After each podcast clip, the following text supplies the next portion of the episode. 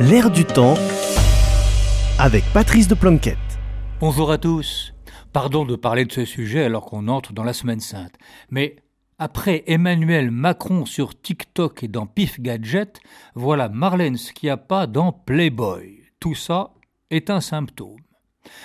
À force de vouloir se banaliser dans ses comportements extérieurs, à force de jouer la mièvrerie dans tout ce qui ne compte pas vraiment à leurs yeux. Ils ne le font pas quand il s'agit du sérieux, c'est-à-dire la finance.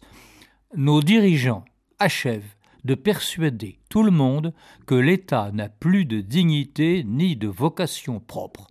Comment veut-on que la secrétaire d'État à l'économie sociale soit prise au sérieux quand on peut la voir prenant des pauses dans un magazine érotique devenu très ringard d'ailleurs?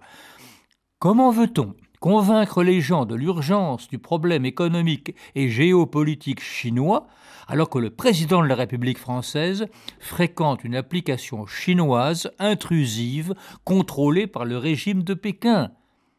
Plus généralement, et ça vient d'avant les quinquennats Macron, pourquoi les dirigeants politiques font-ils le grand écart entre, d'une part, cette volonté de se banaliser pour se montrer semblable à tous et prof de chacun, et d'autre part, les réflexes d'arrogance qui font par exemple que ces dirigeants emploient si souvent le mot pédagogie, comme si l'on pouvait être le pédagogue, le professeur des citoyens, tout en étant aussi leur joyeux semblable, accro à TikTok et s'exhibant dans les magazines.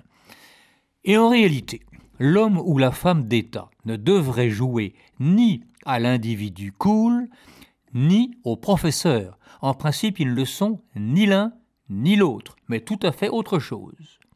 En principe, le rôle de l'État n'est pas de s'identifier au comportement privé ni aux intérêts particuliers, mais d'être l'arbitre et le fédérateur de l'ensemble de la société.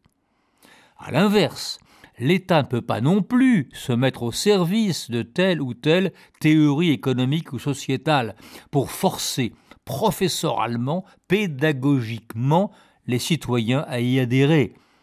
Et de toute façon, la posture TikTok Playboy et la posture du pédagogue sont incompatibles.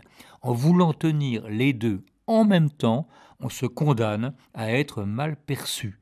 C'est peut-être une des raisons du malaise social actuel en France.